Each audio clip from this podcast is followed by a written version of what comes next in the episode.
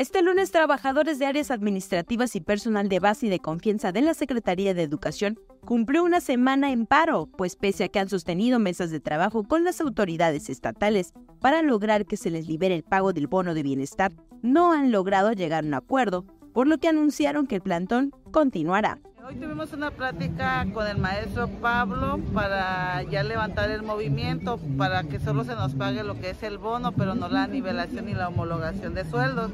Más sin embargo, la base este, se les vino a externar porque como es el dinero de todos, en todos tenemos que tomar un acuerdo.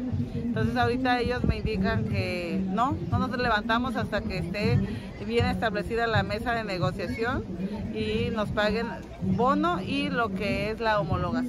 Como parte de este paro, el personal de la Secretaría de Educación ha procedido al cierre de escuelas. Se estima que son alrededor de 3.000 los trabajadores que han decidido unirse a este movimiento.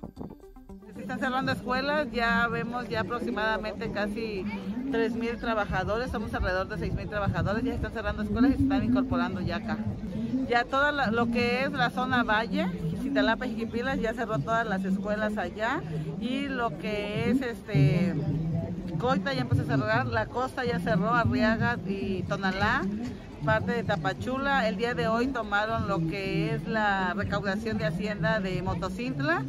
Motocintla también ya cerró y Tapachula también tomaron lo que es la recaudación de, de, este, Hacienda de allá.